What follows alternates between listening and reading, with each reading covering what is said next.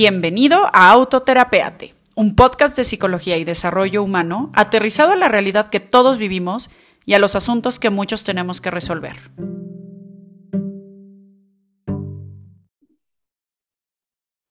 Cinco, cuatro, tres, dos, uno. Amigos, bienvenidos a un episodio más de Autoterapeate Podcast. Yo soy Luga Ballesteros y el día de hoy estoy con una persona que admiro mucho desde hace muchos años y de repente resulta que dicen por ahí que hay una regla, ¿no? De seis personas hacia Kevin Bacon o hacia, ¿no? Hay como por ahí un, chiste que se supone que estamos tan em, entrelazados los seres humanos que tal vez no bastaría, no, no necesitaríamos más de seis personas para llegar a cualquier persona del mundo, ¿no? Desde la persona así más picuda, menos conocida, lo que sea, si nos vamos así tejiendo, ¿no? Esta sociedad, llegamos ahí. Y resulta que este señor estaba solamente a dos, a una, en realidad a una y directo a la otra, y nunca lo había yo cachado. Este, ya ahorita le paso la palabra para que se presente, pero bueno, lo conocí hace tiempo en una certificación de coaching que tomé. Él es todo un crack en el tema de programación neurolingüística, que ahorita tal vez nos puede dar una breve introducción desde su expertise para saber qué es esto. Pero bueno, la verdad es que hoy yo voy a hablar muy poco. Entonces, le paso la palabra a Pepe Merino. Pues, pues muchas gracias, Luga, por la invitación. Y en efecto, pues normalmente de la gente que, que conviene y que es rico estar cerca, estamos mucho más cerca de lo que pensamos y, y, me da gusto que este sea nuestro caso. Y gracias por la invitación. Y bueno, pues gracias a todo tu auditorio que de seguro te escucha, ya son dos episodios, los que, bueno, dos temporadas, ¿verdad? Las que, las que tiene este programa. Un, un, año y medio casi este, transmitiendo cada 15 días, algo, un par de fallos ahí de tres semanas entre una y otra cuando algo no me ha dado la vida, pero, pero ya, ya traemos cierto ritmo en, en Autoterapeate. Ya. Pues cuando tú me invitaste a, a platicar eh, y a conversar con el auditorio y contigo, pues vinieron a mi, a, a mi mente varias ideas pero finalmente creo que platicar de el cambio y lo que esto representa, pues aunque es un tema muy común que siempre está en nuestra mente, pues no vale, no está de más, vale la pena darle una, una repensada, una reflexión y pues saber qué nos puede enseñar eh, a cada uno de nosotros y sobre todo en esta idea de tratar de ser mejores eh, a partir de nuestra reflexión, que entiendo es en gran medida el, objetivo de, tu podcast. Correcto. Sí, es que creo que hay ciertas ideas, eh, ahorita vamos a tomar el tema del cambio, pero hay varias ideas que tenemos la idea, pero, pero ya ejecutarla está de pronto cañón, ¿no? Entonces, como si de pronto volver a entrarle a estos temas es, es importante porque todos sabemos que no hay que tomarnos las cosas personales. Todos sabemos que si hay algo constante en la vida es el cambio. Todos sabemos que no nos tenemos que apegar en la vida. Y luego, ¿por qué sufrimos tanto? Claro, y, tal vez justamente por ahí empezaría la reflexión que, yo quisiera proponer. Y es, sí es cierto, todo el mundo habla del cambio, hemos vivido tiempos pues por demás eh, inciertos que crearon cambios importantes en las personas, en las culturas, en la empresa, pero déjame poner como la idea complementaria del cambio, que es la persistencia. y, este cuestionamiento de si las cosas cambian o las cosas persisten, permanecen, es un cuestionamiento que le ha preocupado a muchísima gente desde la antigüedad, antes de Sócrates, ya Heráclito, que estaba a favor, un filósofo muy importante, a favor del cambio, esta idea de nadie se baña dos veces en el mismo río, pues tiene que ver con el agua cambia, pero también tú cambias. Entonces, pues por ahí la idea del cambio. Pero, pues contemporáneo más o menos Heráclito Parménides decía, no es cierto, hombre, no se hagan bolas. Todo permanece, el ser es único y es perfecto, ¿no? Todo permanece. Y bueno, no es una clase de filosofía y para que nos complicamos en eso, pero tengo la impresión que valdría la pena darnos cuenta, si nos vamos por el lado de la biología tantito, que los sistemas vivos tienen un objetivo fundamental. Y el objetivo fundamental de un sistema vivo es permanecer vivo. O sea, pues si no permanece vivo, cualquier otra cosa que tuviera que hacer ya no tiene sentido. Claro. Entonces, de alguna manera, los sistemas vivos somos sistemas muy conservadores. ¿Por qué? Porque conservamos la vida. Entonces, un poco esto a, favor de la persistencia, que va combinado con el Oye, Pepe, y además creo que, que, hay un punto importante, sí, no sé si vas a hablar de ese concepto, pero entiendo yo que los sistemas vivos también, y no sé si también los sistemas muertos, fíjate, pero a ver, te lo pongo sobre la mesa, tendemos a la entropía, ¿cierto? Es decir, tendemos a autodestruirnos siempre y cuando no estemos persistiendo en el mantenimiento del sistema, ¿cierto? Justo, justo. Tú vas a decir una, tú acabas de decir una cosa súper importante. En el mundo de la física, y ojo, como sistemas vivos somos físicos, eh, todo tiende hacia el caos, esa es la idea de la entropía. Pero la vida es el único momento en donde un sistema físico, que es un sistema biológico, va en contra de la entropía y entonces se organiza y se mantiene vivo. Ok. Pero entonces, regreso dentro de un momento a esta, a esta idea. Entonces, somos sistemas conservadores, mantenemos la vida. Ahora, vamos a ponerlo en términos más de nuestra vida en común. Eh, nosotros en la familia de origen fuimos seis hermanos, papá y mamá, nos sentábamos ocho a la mesa. Yo no sé cuántos fueron. Hablando de un sistema caótico. No, bueno, caótico, pero que permanecía. Porque yo me sentaba siempre en el mismo lugar. ¿no? Y podía haberme sentado en muchísimos lugares, pero me sentaba en el mismo lugar. Claro. ¿no? Eh, no sé, tenemos muchísimas maneras posibles de bañarnos tenemos muchísimas maneras posibles de ir de la casa al trabajo ahora que ya regresamos nuevamente a lo presencial o a la escuela, pero lo hacemos de entre las miles de posibilidades de una manera, de dos maneras. ¿sí?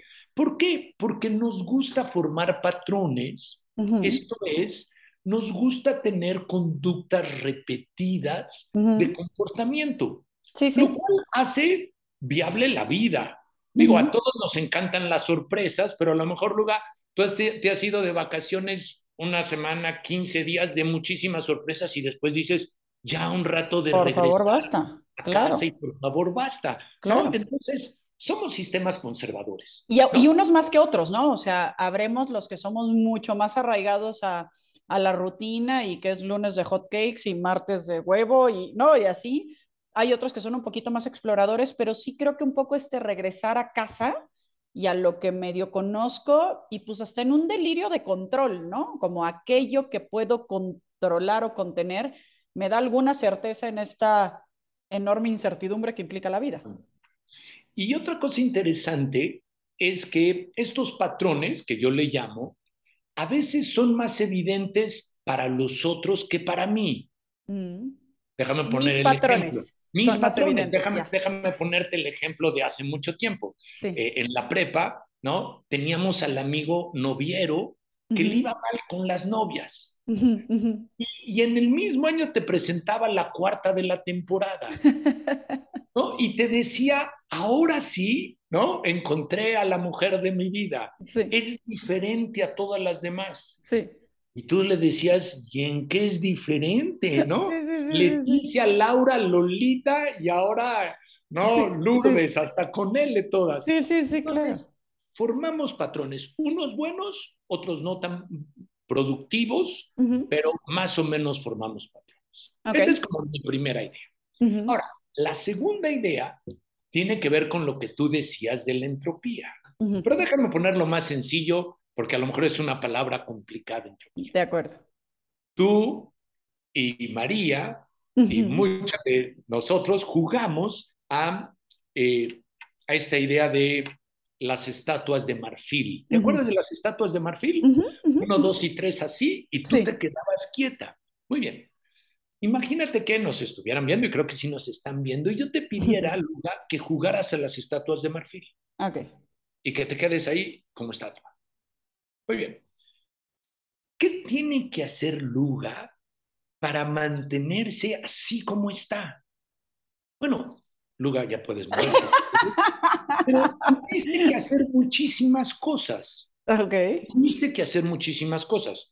Tuviste que respirar, tu corazón tuvo que latir, tu sangre tuvo que, bueno, ya lo dije, tu sangre circular, tu corazón latir. Pero fíjate que hubo un, un esfuerzo muscular como por sostener, porque no es lo mismo mantenerte en un movimiento como fluido que sostener un, un movimiento, ¿no? Ok, y hasta tuviste que hacer un esfuerzo.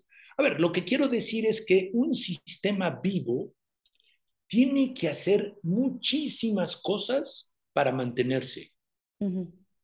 Si tú dejaras de hacer esas cosas, en dos minutos o en un minuto deja de estar Luga entre nosotros. Claro, ¿Sí? claro. Esa es la segunda regla. Un sistema vivo necesita hacer mucho para mantenerse. Déjame poner lo contrario. Si están viendo esto es un vaso, un vaso de cristal, y este no es un sistema vivo, es un sistema inerte. Si yo lo dejo sobre la mesa y nadie lo toca, ahí se está y, y está en el mismo lugar dentro de una hora. Y si nadie lo toca, ahí está dentro de un día. Y si nadie lo toca, dentro de un año está.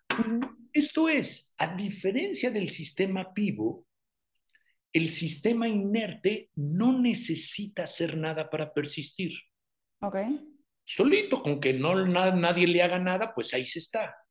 Pero somos sistemas vivos. Y, y Sí. incluso los sistemas inertes serán impactados por los sistemas vivos, ¿no? O sea, y ahí es donde se da una casa que no, que no recibe mantenimiento, que en teoría es un sistema inerte, pero a base de lluvias, este, polvo X y Y, pues se va a ir este, destruyendo. Ahí le va ganando, le va a ir ganando la entropía y se va a ir destruyendo. Pero digamos que pasarían, ¿qué te gusta? 10 años para que una casa se derrumbe o 100 Correcto. años. En cambio, tú y yo, en un minuto. Muy poquito. o claro. una empresa o una relación de pareja. ujú, Porque también los sistemas sociales son sistemas vivos. ujú. Ok, entonces, ahora bien, necesitamos hacer algo para persistir. Si no hacemos nada, desaparecemos. Sí. ¿Sí?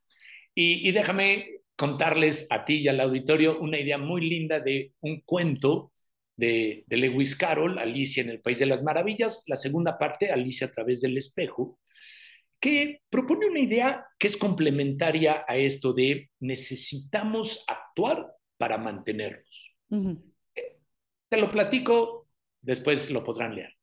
Alicia, ¿se acuerdan de esta niña que se mete al mundo de las maravillas? Alicia está un día corriendo, empieza a correr con la reina roja, un personaje muy divertido del cuento, debajo de un árbol. Y corren y corren y corren y corren y corren. Y después de un rato se detienen y entonces Alicia dice sorprendida, ¿a qué caray? Seguimos debajo del mismo árbol. Mm, Y entonces la reina roja le dice, pues claro que sí, ¿y cómo no? Entonces Alicia le dice, bueno, lo que pasa es que en mi país, en mi mundo, si hubiéramos corrido tanto como ahora y nos hubiéramos esforzado tanto como ahora, hubiéramos llegado a algún lado. entonces la reina roja le dice, extraño país el tuyo y por cierto un poco lento. Lo que es en este mundo, todo lo que nos esforzamos sirvió para seguir en el mismo lugar. Si hubiéramos querido avanzar, tendríamos que habernos esforzado el doble al menos. mm. Eh, déjame ponerlo en términos más sencillos, pero es una idea tan linda que la cibernética, ¿no? La teoría de sistemas la reconoce como el principio de la reina roja. Si Mm. tú te levantaste hoy temprano a correr en el gimnasio, en una caminadora o en tu casa Sí. y prendiste la caminadora, todo lo que te esfuerzas sirve para seguir en el mismo lugar. Sí, exacto, es tu mínimo indispensable, carnal. Pero ojo, ¿eh? te puedes esforzar muchísimo. Sí, wow. ¿Y para qué te preguntas si dejas de correr? Ya sabemos que los sistemas vivos, si no hacemos nada, desaparecemos. Y claro que desapareces también de la escena, ¿no? En la Ujú. caminadora, semejante trancazo que te das. Ahora bien, si eras una niña traviesa y subías las escaleras eléctricas en sentido contrario, sí. bueno, si te esforzabas te quedabas en el mismo lugar. Claro, es un muy buen ejemplo, claro. Si querías llegar al siguiente piso, tenías que esforzarte el doble. Claro. Cosa que en temas de desarrollo humano me parece todo un viaje mental, porque es como, a ver, lo mínimo indispensable para medio tener relaciones saludables, medio librarla económicamente, medio, ¿no? Ya te requiere un esfuerzo per se. Ahora, Mucho esfuerzo. para destacar en tus relaciones personales, para destacar en tu nivel académico, para destacar en tu grado de economía, el esfuerzo va más Mucho allá. más. Sí, sí, aquella idea de y vivieron felices de los cuentos de hadas No, Pepe, no me vuelvas a contar esa historia que sé que no es cierta. requiere de muchísimo esfuerzo para Claro. mantenerse. Claro, Y lo que decíamos, si quieres avanzar mucho más, y en las empresas es clarísimo, claro. ¿no? Si yo soy el gerente de la tienda que está en el número 47, Ujú. para mantenerme en el 47 necesitamos hacer, hacer un mucho. esfuerzo. Claro, Y a lo mejor mucho más que el año pasado. claro. Sí, porque Si además ese es el contexto que apremia, ¿no? O sea, la inflación, la demanda, la tecnología, es como lo mismo, pero con más esfuerzo, que creo que es lo que nos saca en muchas ocasiones de diferentes tipos de relaciones, que es, no es que esté mal mi trabajo, o no es que esté mal mi pareja, o no es que esté mal mi casa, es que ya en ese mínimo que me da, No lo estamos ya no me llena, ya no me siento en crecimiento, ya no me siento en desarrollo y entonces empieza esta búsqueda del cambio, ¿no? Y si necesito cambiar y necesito mejorar, necesito hacer mucho más. Claro. Entonces, tenemos dos ideas. Permanecemos porque somos sistemas vivos Sí. y si queremos cambiar, necesitamos hacer mucho más y para permanecer necesitamos hacer también. Ahora bien, viene una idea bien importante. ¿Te acuerdas que hablábamos de los sistemas inertes? Y yo puse un ejemplo de un vaso y puse un ejemplo de un sistema vivo, tú y yo, una relación, una empresa. Correcto. Ahora bien, en el lenguaje, Luga, hacemos una trampa bien interesante que los teóricos llaman nominalizaciones. Ok. ¿Qué es una nominalización? Bueno, una nominalización es un verbo, una acción que la convertimos en el lenguaje en un sustantivo abstracto. Déjame ponerte un ejemplo. Por favor. El amor. A ver, en estricto sentido, ni tú ni yo hemos visto nunca el amor.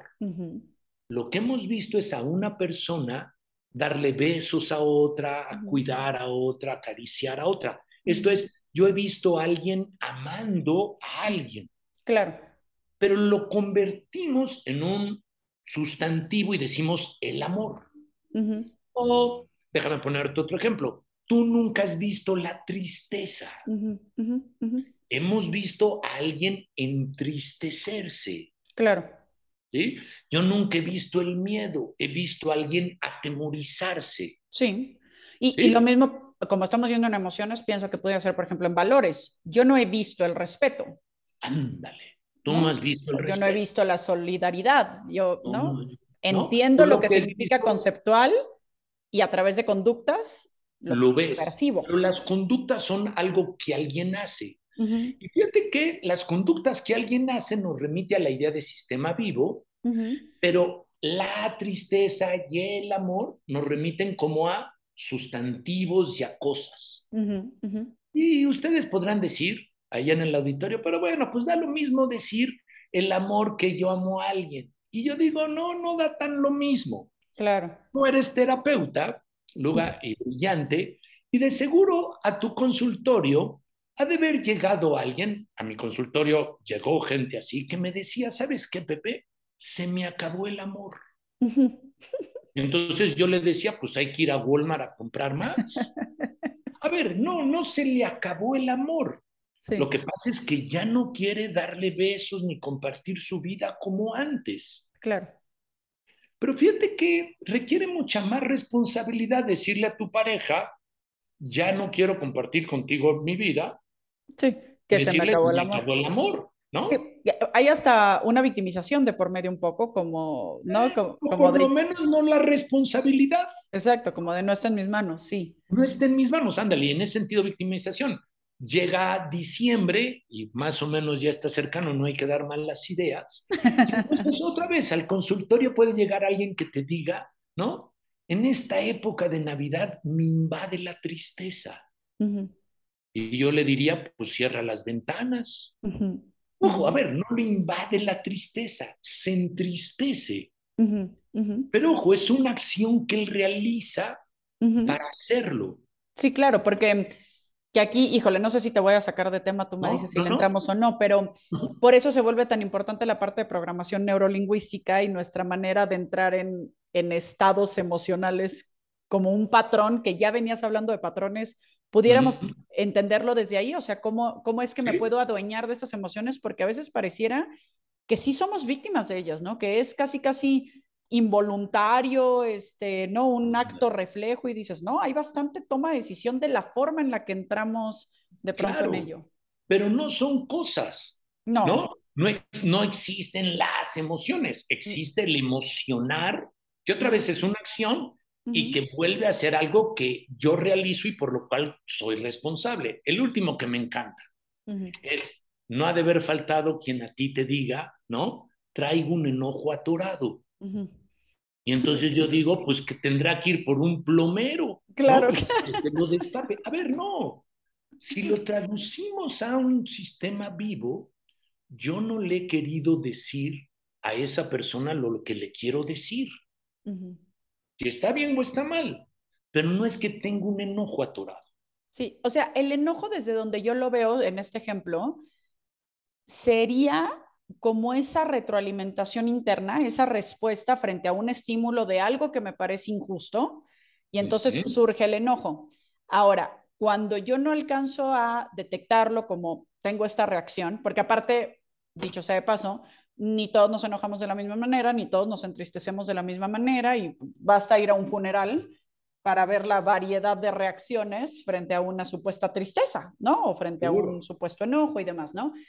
Pero entonces, en esta forma de traducir la emoción en mi cuerpo, yo voy a tomar mayor responsabilidad, como ahorita decías, de, de, buscar provocar cierto asunto desde mi sistema vivo que actúa, que tiene voluntad, que tiene toma de decisión, en el momento que yo tome la emoción como un aviso interno de esto está pasando. Y cuando eso está pasando, yo hago algo en consecuencia, pero si no, pareciera una cosa que no me permite. Ajá. Sí, y digo, no, no hablemos hoy de emociones y sentimientos, pero si alargamos tantito la emoción, no a solamente la primera reacción, sino como al sentimiento que permanece, déjame ponerlo de esta manera. Eh, sí, cierto, yo me puedo enojar, ¿no? Con mi colaborador o con un cliente o con quien quiera. Pero si pensamos otra vez en que los sistemas vivos necesitamos hacer algo para permanecer, Déjame ponerlo de esta manera. Imagínate que tú estás súper enojado, muy enojada, ¿no? Tuviste la sensación corporal y entonces estás pensando en qué barbaridad y qué terrible y por qué me lo hizo y yo le voy a decir. Y entonces de repente pues te invitan al cine o prendes Netflix y ves una película divertidísima. Okay. ¿Sigues enojada mientras estás viendo la película divertidísima? No, pero ahorita me voy a acordar por qué estoy enojada. Claro, es que tú dijiste las dos cosas que yo quiero subrayar. Mientras estás viendo la película divertidísima, ya no estás enojada. ¿Por qué? Déjame recordar la primera idea. Los sistemas vivos necesitan actuar para permanecer. Claro. Si yo no estoy déjame ponerlo de esta manera, nutriendo mi enojo con mis pensamientos, con mis imágenes, con mis recuerdos, y en cambio me estoy riendo de la película o estoy llorando por el drama que estoy viendo en Netflix, ya no estoy enojado. El sistema vivo desapareció. Claro.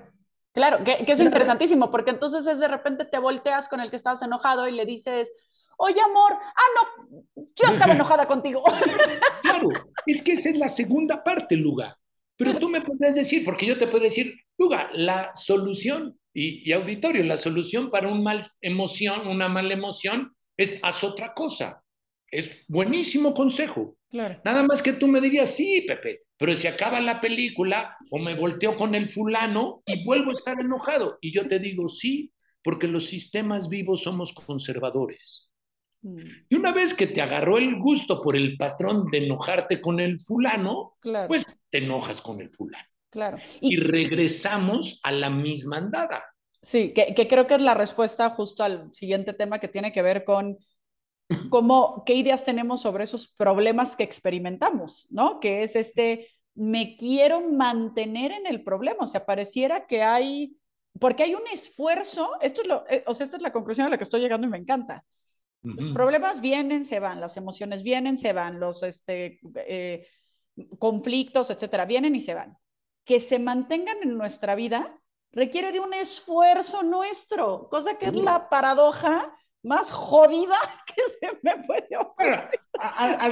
al, ratito rescatemos el asunto, porque creo que tiene una buena intención, pero sí es una paradoja terrible, claro que es una paradoja terrible. Pero tú sugieres entonces ya el tema de nuestra charla y, y, a lo mejor no le hemos mencionado, pero me gustó ponerle, si quieres enderezar algo, aprende a torcerlo. Y vamos a ver por qué. Por favor. Problemas. ¿No? ¿Se acuerdan de nominalizaciones? Que es esta idea de que algo que es vivo porque es una acción, lo convertimos en un sustantivo, en una cosa, ¿no? La tristeza, que en verdad es me entristezco, la decisión que es estoy decidiendo.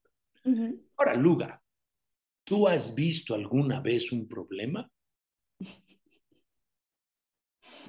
matemático en la primaria, no más escrito. No, no más el examen ese. Pero tú no has visto un problema. No. Tú, lo que tú y yo tendríamos que decir es, estoy problematizando mi relación con mi hijo. Estoy problematizando mi relación con mi jefe. Estoy problematizando mi situación financiera. Pero otra vez, es más fácil decir, tengo un problema. Es más fácil decir, ya no me quiero llevar los problemas a mi casa. A ver, yo nunca he visto a nadie que se lleve un problema a su casa. Se llevan su, computadora, se llevan su portafolio, ¿no? Pero cuando decimos que tengo un problema, realmente lo que tendríamos que decir es estoy problematizando algo. Oye, Pepe, y ahí me encanta hablando mm, de, de, conceptos y palabras y cómo ellas nos detonan como posibilidades o limitantes y demás, creo que cuando digo tengo un problema, lo vuelvo como un sistema fijo, lo vuelvo como, como una certeza. Mientras que si digo estoy problematizando el ando yendo, me habla de algo momentáneo y de algo que, que, que va a pasar. Pero si yo tengo un problema, entonces mi cabeza seguramente se pone en en, este, en guardia, ¿no? Claro, no, no, no sé si es justa la figura geométrica, pero pues me acuerdo por mis hijos en Montessori, los verbos se los dibujan a los niños como un círculo, mm. justamente por lo que dices, porque se mueven. En cambio, los sustantivos se los dibujan como un cuadrado, pues porque es como un bloque.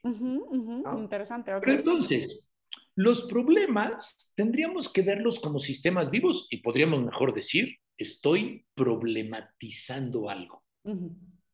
¿Sí? Y si estoy problematizando algo, entonces quiere decir, como tú bien lo sugieres, que estoy manteniendo una serie de acciones para seguirlo problematizando. Porque si dejara de hacerlo, el sistema vivo desaparecería. Claro, claro. Digo, claro, teóricamente, ahorita trataremos de poner poner ejemplos. Pero, es que mientras describes eso, me imagino subiendo la escalera al revés. Y digo, para que este problema persista, yo tengo que seguir subiendo esa escalera, a que si tal vez me quedo parada, la escalera me baja, me pone en tierra y me dice, tus opciones son estas, tu solución es esta, y el problema pues desaparece un poco al, al no cultivarlo, ¿no? Claro. Ahora, nada más yo, por, porque alguno de tus, de la gente del auditorio, de los compañeros del auditorio se nos puede adelantar, ojo, algunas veces el no hacer nada es la manera en que alimentamos el problema. Claro, claro, claro. O sea, ahorita habría que ver qué quiere decir esto de no hacer nada. Pero déjame hacer otra distinción para que favorezca la comprensión de cómo se entiende desde el pensamiento estratégico, y estamos hablando de Paul Václavic, por ejemplo, eh, esta idea de un problema. Hagamos una diferencia entre lo que es una dificultad y lo que es un problema. ¿Ok?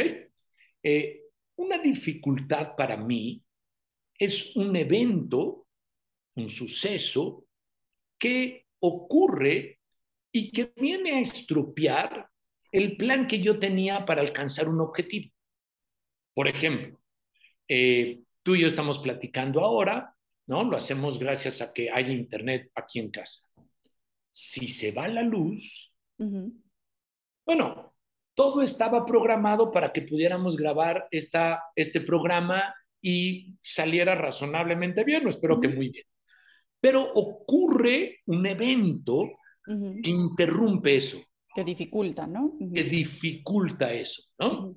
Eh, a lo mejor estás oyendo a la persona que sí viene vendiendo colchones aquí, no estaba programado eso, pero es un evento que puede interrumpir el flujo de lo que teníamos. Bueno, ante una dificultad, que fíjate que cuando yo digo evento, es una eventualidad. Ante una dificultad, hay dos cosas que podemos hacer sentido común o tolerancia. Eh, sentido común, se fue el Internet, pues conéctate a tu teléfono celular y anclate a él y sigue la conversación. Sentido común, ¿no? Hay mucho tráfico para llegar a mi cita, pues toma otra avenida. Eh, el señor que habló y que interrumpió, bueno, que dañó el audio, pues interrumpámoslo y volvamos a grabarlo. Sentido común. Y ojo, las, las dificultades pueden ser también propias. Yo estoy encantado platicando contigo y si de repente me duele muchísimo el estómago, es una eventualidad. ¿Ok? O tolerancia. Estoy en el tráfico, vete por otra calle. No, porque estoy justo medio en el embotellamiento. Pues habla y discúlpate, no vas a llegar, ¿no? no salió. Es un poco más de aceptación, no sé, como de no busque e-, soluciones y no entiende que esto va a ocurrir así. Sentido común y tolerancia. Oye, Pepe, perdón, te voy a sacar de la pregunta, pero es que puedo imaginar a dos, tres personas que sé que escuchan el podcast haciendo esa pregunta. ¿Qué pasa cuando el sentido, de común, el sentido común es el menos común de todos los sentidos? Ok, ahí va, ahí va. Pasa lo que sigue, pasa lo que sigue. Y, y es interesante. Déjame poner este ejemplo. Eh, bueno, se acerca la quincena, viene el fin de semana, que puede ser un fin de semana muy importante o no, no importa. Y normalmente, lugar, yo llego bastante bien al fin de mes, con suficiente ingreso, dinero para gastar con la familia, no hay problema. Pero este mes o esta quincena, pues hubo gastos extraordinarios, alguien se enfermó en la casa, compramos algo que no estaba calculado, en fin, no tenemos dinero. No hay dinero para un fin de semana padre. Sentido común, Netflix y palomitas. Claro. Netflix y palomitas. Pero intentando solucionar el problema, bueno, la dificultad, perdón, intentando solucionar la dificultad, saco mi tarjeta de crédito. Y saco mi tarjeta de crédito y saco mi tarjeta de crédito. Al rato, esta dificultad mal manejada, pero a partir de una buena intención, se va a convertir en buró de crédito. Claro. Pero el buró de crédito no es una dificultad. El buró de crédito es un problema que surgió, esta es la palabra clave, de mis intentos fallidos de resolver la dificultad. Y de resolver la dificultad, algo que encuentro, a ver si te hace sentido, es con recursos con los que no cuento. Es decir, el sentido común pudiéramos de alguna manera decir, em, por ejemplo, ¿no? Una persona que se le va la luz en, esta, en esta reunión y que no entiende de tecnología como para compartir el, Internet de su celular, tal vez para él su sentido común con los recursos que sí tiene sería, oye, te llamo Pepe y te digo, ¿qué te parece si mañana hacemos la segunda mitad de la entrevista? con los recursos que yo tengo, ¿no?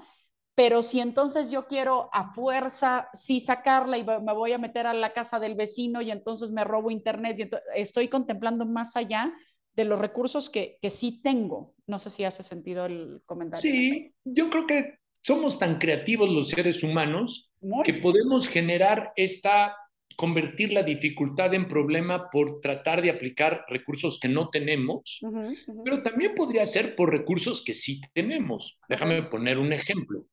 Eh, imagínate que me enfermé de COVID, ¿no? y, y, me dio COVID y tengo problemas eh, de muchísima tos y, y, es terrible porque me dedico a hablar y esto es todo un problema. Ok, la dificultad fue el COVID y la dificultad es la tos. Es como un momento agudo que está. Y empiezo a tomar unas pastillitas muy ricas o muy buenas que me van quitando la tos. Pero no me la están quitando tan rápido como quisiera. Y entonces en lugar de una pastillita, ahora tomo dos. Pero para acelerarlo, mejor tres o cuatro. Ojo, al rato tengo un problema de intoxicación médica. La dificultad se intentó resolver con un recurso que tenía y que en el tiempo me hubiera llevado. Claro. Pero... Y que entra en sentido común, pero faltó la paciencia para entender que por más que me tome la pastilla, pues hay cosas que no voy a poder acelerar. Y déjame decirte, y falta la observación de si la solución que estoy dando es una solución que está resolviendo la dificultad o es una solución que la está manteniendo. Hay una frase eh, que a mí me gusta del pensamiento estratégico y es, muchos de los problemas de hoy son las buenas soluciones de ayer. Déjame ponerlo familiarmente. Eh, por lo que yo sé, tú eres una muy, muy buena mamá de dos niñas encantadoras. ¿no? Ok, ¿y tienes recursos como mamá de una niña de cuántos años? ¿Cuatro o cinco? Em, mis hijas tienen una, de, una de tres y una de siete. De tres y de siete, niñas todavía. Pero dentro de seis años se volverán adolescentes, la mayor de ellas. Bueno, de una vez te hago la sugerencia. Más vale que todas las buenas prácticas de mamá de niñas las dejes atrás y las olvides cuando seas mamá de adolescentes. Claro. Porque las soluciones de ayer son muchas veces, ¿no? Los generadores y los, las cosas que hacemos para nutrir los problemas de hoy. Claro, claro. Sí, y que tiene que ver con esta con este conservadurismo a quedarme en lo que conozco. Exactamente. Pero otra vez, y yo quiero rescatar aquí lo paradójico, es la intención es buena. Claro. Yo quiero divertirme y por eso gasto con el dinero que no tengo. O yo quiero este, curarme. O tú quieres tener una buena educación con tus hijas, una buena relación con tus hijas. Pero no nos damos cuenta que haciendo, y esta es una frase clara de Paul Václavic, más de lo mismo, lo que estamos haciendo es convirtiendo una dificultad en un problema. Una dificultad me sucede. Un problema lo mantengo, lo alimento. Eh, dentro de estas ideas del pensamiento estratégico es el que sufre el problema es parte de él. Claro. Déjame ponerlo con la imagen que, que, tal vez más me aclara a mí esta idea de un problema. Eh, si tú has ido a una fiesta en donde hay un inflable, para que los niños brinquen un gran inflable, eh, el inflable se mantiene erguido. Pero imagínate que le hiciéramos un agujero por donde se saliera el aire. Pero el inflable se mantuviera erguido lo que pensaríamos es alguien lo está alimentando. Porque si no lo alimentáramos a nadie, con ese agujerote que tiene, se desinflaría. Claro. Bueno, así es un problema. Un problema, si no hiciéramos nada, si no lo intentáramos resolver como lo estamos intentando resolver, desaparecería. Claro. Pero nuestros intentos fallidos, repetidos, de hacer algo... Lo, lo agravan o lo, lo sostienen. Lo, lo, agrandan muchas veces. Uh -huh, uh -huh. Ojalá los problemas que intentamos solucionar se mantuvieran en el mismo nivel uh -huh. que, que, que, que, en que se encuentran. Normalmente con nuestros buenos intentos de solución, se los vamos complicando más. Claro. Déjame contarte una historia personal que, que ejemplifica esto. Por favor. Eh, que tiene que ver con Pablo, mi hijo. A Pablo, mi hijo, a los 14 años, eh, le descubrimos por casualidad, ¿no? Que tenía una estenosis aórtica, ¿no? Esto es la aorta saliendo del corazón, estaba tapada, uh -huh. es un problema congénito. Pablo vivía naturalmente con 170 de presión, ¿no? Cuando no hacía ejercicio. ¿no? Uh -huh. eh, finalmente averiguamos que tenía, y había que operarlo y había que operarlo a corazón abierto para cambiarle ese pedazo de aorta que estaba mal uh -huh. y, y, ya. Eh, la operación era necesaria, pero tampoco era urgente, pues Pablo llevaba viviendo así 14 años, uh -huh. un mes que se tardara más en que las condiciones fueran las más propicias, no pasaba nada. Entonces, Pablo estaba claramente asustado, uh -huh. ¿no? Eh, nadie que va a tener una operación de corazón abierto y ya tiene 14 años, ya medio le intelige, claro. pues debe de estar preocupado. Y entonces había ahí una dificultad.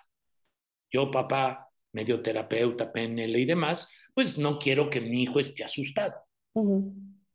¿no? Y entonces desde mi buena intención es, ven Pablo, vamos a hacer algo para que no estés asustado y hacemos tantito a programación neurolingüística. Y Pablo seguía asustado pero me sé más trucos. Ven, Pablo, vamos a hacer tantito coaching. Y Pablo asustado. Y ven, Pablo, vamos a hacer hipnosis. Y Pablo más asustado. Claro. ¿sí? Y yo no me daba cuenta de que mis intentos eran un patrón. Claro. Porque yo creía que estaba haciendo cosas diferentes. Uh-huh. PNL y coaching y gestal y, y, te digo, me, te puedo recetar varias, pero en el fondo eran el mismo intento de la misma manera, aunque con acciones diferentes, pero el mismo patrón. Sí. Y claro que las cosas se complican. Porque Pablo ahora no solamente le tenía miedo a la operación, le tenía también miedo a su papá. y a su intensidad. Y, y, Pablo y su papá estaban más lejos, ¿no? Claro. Y más preocupados, ¿no? Entonces, la idea algunas veces es, si estás haciendo algo que no te funciona, uh -huh. haz algo diferente. Ya lo dijo. Einstein, lo han repetido mil claro. gentes tocar la misma tecla queriendo que suene diferente en un piano es el mejor ejemplo de estar medio loco de neurosis. Sí, sí, sí, claro. Pero yo no me doy fácilmente cuenta de que mis acciones diferentes tienen el mismo patrón, salvo porque me dé cuenta de que se está produciendo, se está manteniendo el problema y pues hasta está creciendo. Claro. Oye, Por Pepe, fortuna, Frente a este planteamiento que decías de si se pudieran adelantar a, a pensar en algunos problemas cuando los, los, sueltas, es en realidad cuando se agravan, versus a los que les pones atención, probablemente se agravan. Uh -huh. Me hace pensar en un, un, libro, no sé si has este, escuchado del Stillness is the Key, ¿no? Uh -huh. Que es como la quietud es la clave, haz de cuenta, ¿no? Algunas veces la quietud es la clave. Y, y sobre todo, déjame ponerlo, si haces lo opuesto, Uh -huh. Algunas veces hacerlo opuesto sirve. Déjame terminar de decirte qué pasó con Pablo. Okay, okay. Un poco de hacer lo opuesto, ¿no? Pues un buen día alguien que me más inteligente que yo y que veía lo que yo no veo, porque otra vez somos medio ciegos a nuestros patrones. A lo nuestro. Uh -huh. Está repitiendo lo mismo. Uh -huh, Entonces me acuerdo que un día me acerqué con Pablo, lo logré atrapar y le dije, porque ¿sabes cuál creo que era mi patrón de solución fallida? Esto fue lo que descubrí con, en esta plática, fue, Pablo, lo que yo te estoy diciendo es tú estás mal y yo estoy bien. Mm. A ti te están pasando cosas, a mí no me están pasando nada. Me acuerdo que atrapé a Pablo y le dije, Chaparro, me late que estás bien asustado. Y yo también.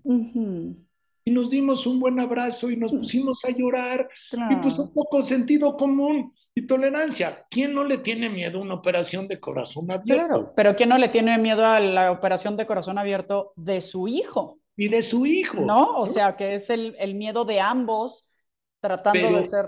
Pero mi intención de solucionarlo claro. lo hacía más grande.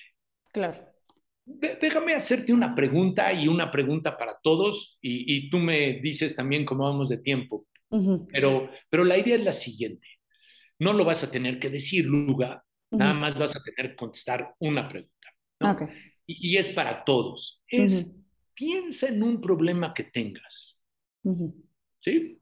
Ojo, ya sabemos que para que sea un problema tiene que ser razonablemente crónico, para que haya habido intentos de solución que no lo resuelvan, sino que en verdad lo empiecen a generar como problema. Eh, un problema.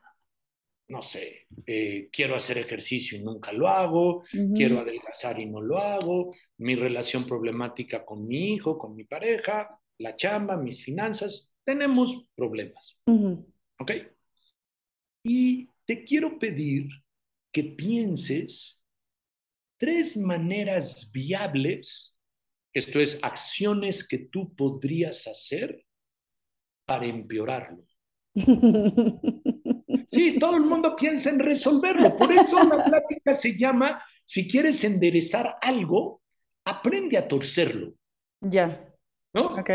Piensa y piensen todos en tres cosas que harías para empeorarlo. No me las tienes que decir, no, pero solo clarísimas. Piénsalas. ¿sí? Acción 1, acción 2, acción 3. Sí. Y después, con la mano en el corazón, esta sí me la tienes que contestar, dime si no ya has intentado al menos dos o tres de ellas. Pero por las tres. Pero por supuesto, claro. ¿Por qué? Porque si no el problema no se mantendría. Claro. Qué curioso. Aunque suene muy fácil, y no es tan fácil, es si tengo un problema, tendría que pensar qué estoy haciendo para mantenerlo. ¿Qué podría hacer para torcerlo más? Claro. Y entonces hacer lo contrario. Claro. Ser algo radicalmente diferente. Sí, que, que es un poco lo que en logoterapia eh, se conoce como intención paradójica. ¿no? Que, es esta pregunta de, eh, oye, tengo una relación en la que soy muy infeliz. Oye, pues vamos a ser súper infelices. O sea, cuéntame qué necesitas para, ¿no? Para ser más infeliz aún, ¿no? Y es como que te ponen en este lugar de cinismo que dices... Y justo pues". es lo contrario. Déjame poner, tú, tú hablábamos como del problema de, del hacer mucho, del no hacer nada. Otra vez, si mi relación de pareja va mal y mal y mal, y mi pensamiento es, bueno, a todas las parejas les pasa algo semejante, ¿no? Pues son problemas de los 10, 15 o 20 años y no hago nada. Ojo, ahí mi, mi patrón de solución fallida es no hacer. Claro, sí, es lo que genera el deterioro. Pero déjame ponerlo al revés. Eh, bueno, sé que tú eres experta en yoga, ¿no? Y yo creo que tú has de haber visto eh, muchísimos practicantes que por hacerlo perfecto se esfuerzan más allá de lo que son capaces, pueden y deberían de hacerlo. Y ojo, ahí el hacer demasiado es lo que está generando el problema de lastimarse o de aburrirse o de abandonar. Correcto. Entonces, a veces puede ser hacer algo, a veces puede ser no hacer nada, a veces puede ser hacer algo diferente. Digamos que la pauta es reconoce qué es lo que estás haciendo como patrón que está manteniendo el problema. Hay algo. El que sufre el problema es parte de él. Claro, me encanta. Eso que estás repitiendo y eh, haz algo diferente. Claro, sí, y creo que nos dejas una tarea bien clara que está entre líneas, que es, escucho varios, ¿no? La primera es, no nos damos cuenta de nuestros patrones con tanta facilidad como quien nos rodea. Entonces, como siempre, ampliar la mirada desde la mirada del otro pareciera algo este, irrenunciable a esta vida para mantenernos en, en desarrollo, ¿no? Porque hay cosas que yo no voy a alcanzar a ver. Entonces puede ser desde con mi terapeuta, coach, mejor amigo, hermano, quien sea con quien yo confío, oye, ¿tú, tú, tú, tú cómo ves esta situación? ¿Cómo ves que me he metido en ella? ¿Cómo, no? Entonces, eso es fundamental. Por supuesto, para ello, pues es la humildad y el reconocimiento de si me estoy, ¿no? Topando con pared repetidamente con este asunto, pues, ¿qué estoy haciendo diferente? ¿Qué, qué estoy haciendo igual para, para sostenerlo? Y de ahí empezar, me encantó el ejercicio de cuáles son esas tres cosas que lo empeoran y cuáles ya has hecho, o sea, creo que es, pero así. Y, y dejar de hacerlo. Y, y, yo le pondría una más y a lo mejor con eso terminamos, sí, si te parece bien. Y yo le diría, y si puedes, ponle un toquecito de humor. Claro, claro. Porque porque la intención, o sea, el patrón de solución fallida ha dado graves consecuencias. Pero nació de tu buena intención. Entonces digo, tampoco... Claro, claro. Y, y, déjame contarte una historia que además acaba de tener un, un final todavía más grato para mí.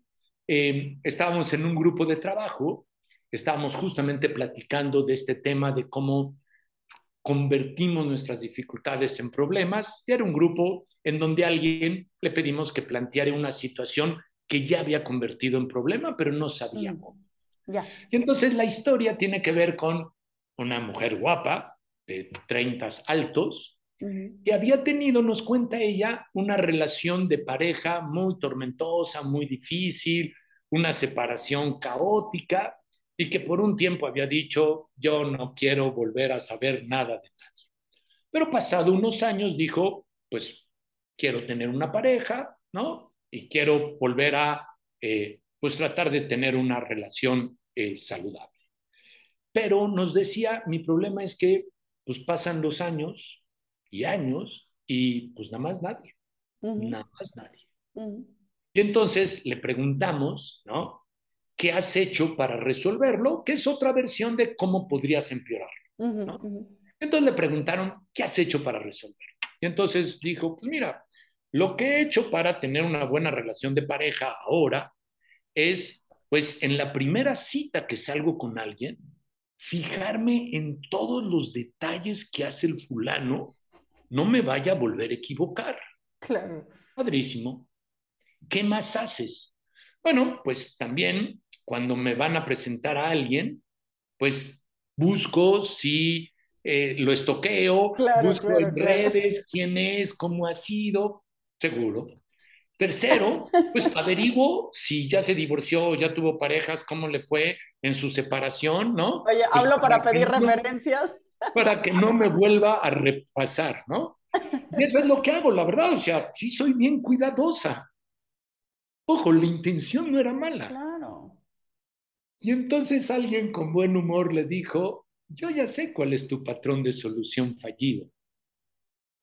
Y le dijo, en el mundo sí hay príncipes azules, pero tú eres daltónica. y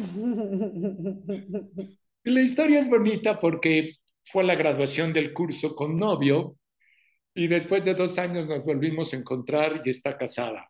Ya. ¿No? Entonces, las Bien. intenciones son buenas, tendríamos que estar atentos a modificar nuestros patrones de solución si no están dando resultado. Claro, porque la forma bien intencionada de acotar y, y, y, y, delimitar todas las posibilidades malignas terminaba por hacer que el tipo perdiera el encanto, porque pues cualquiera que sea así de investigado. Aunque sea príncipe azul, a sus ojos no lo era.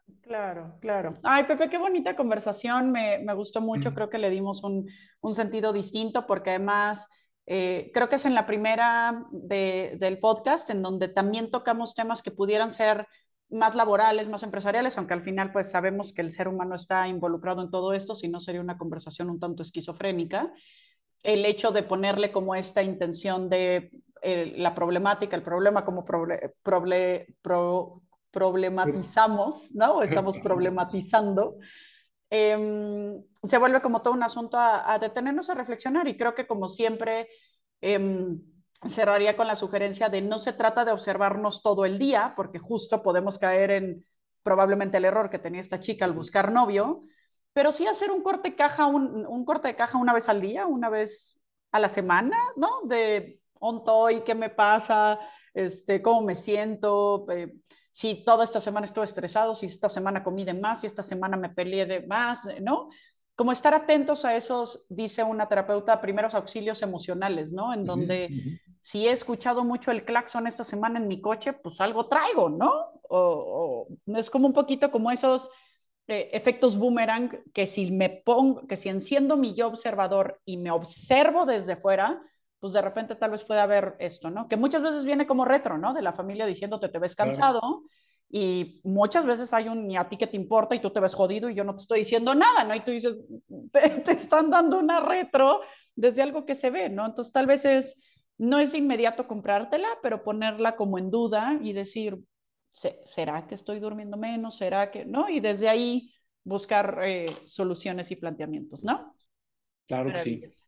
Eh, equipo, todos los que nos están escuchando, eh, Pepe da unos cursos maravillosos para lograrse convertir en, en coach, es asesor de, de, negocios, tiene una empresa magnífica que se llama Reencuadre, ¿cierto?